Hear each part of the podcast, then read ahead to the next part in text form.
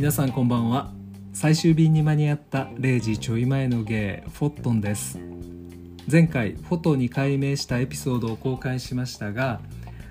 その後人気番組「あたしろラジオ」の勝也さんが「フォットン」とツイッター内で呼んでくださりめっちゃ気に入ったのでフォットンことフォトと申しますみたいな使い方をしていきたいと思っています。どちらでもお好きな方で覚えていただければ幸いです。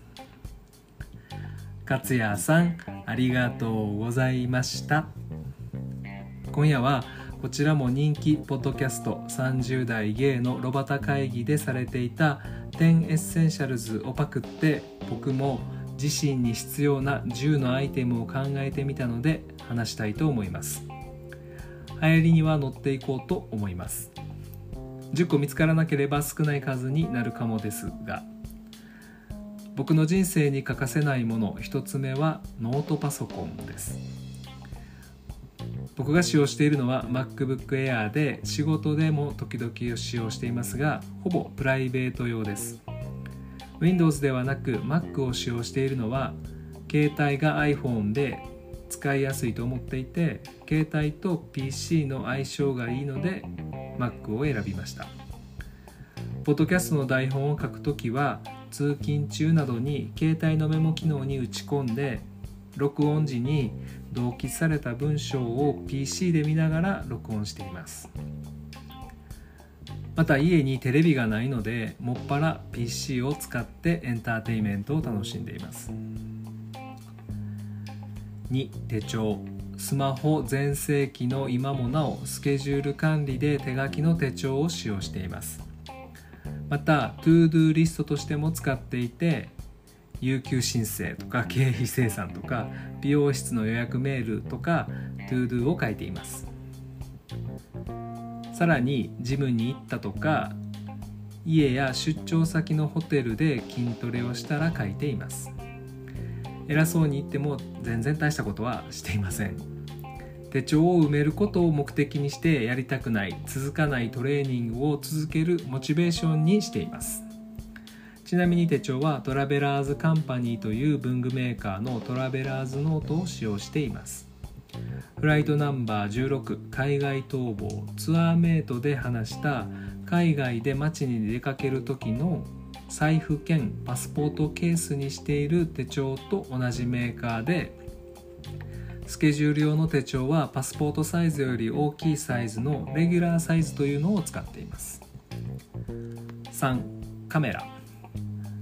前回のフライトナンバー20解明でお話ししたように撮りたいものが見つからず置きっぱなしになっていましたがエッセンシャルエッセンシャルアイテムになるよう持ち歩きたいと思っています。4アクセサリー香水。アクセサリー香水が好きです。数を持っているわけではありませんが仕事ではどちらも NG なのでストレスフルになると休みの日には自分の好きなものをつけて出かけたくなります。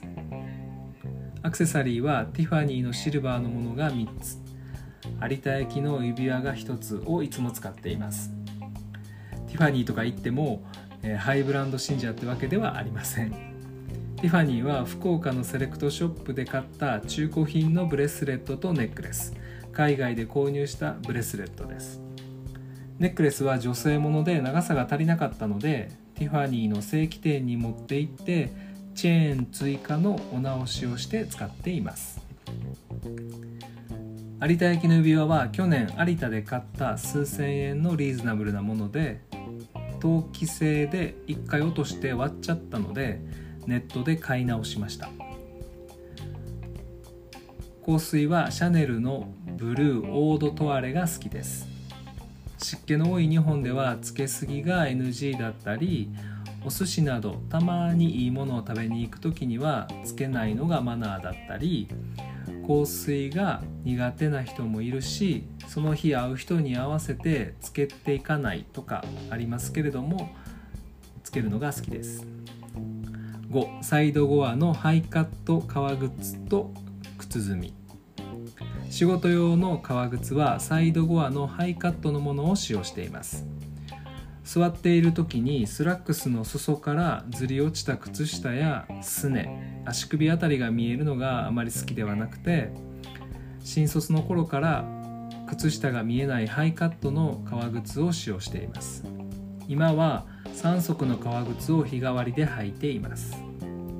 革が汗などを吸ってしまうので毎日履くより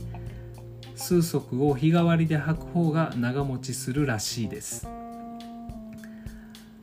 紐靴タイプの革靴ではなくサイドゴアの靴を使用しているのはホテル時代にサービスマンと営業マンは靴紐を使用すべきではないと言われたからです。サービスマンは例えばウェーターさんが料理を運んでいる時に紐がほどけてしまうと危ないし営業マンは接待で座敷に上がった時に靴を履くタイミングで時間がかかると接待相手を待たせることになるので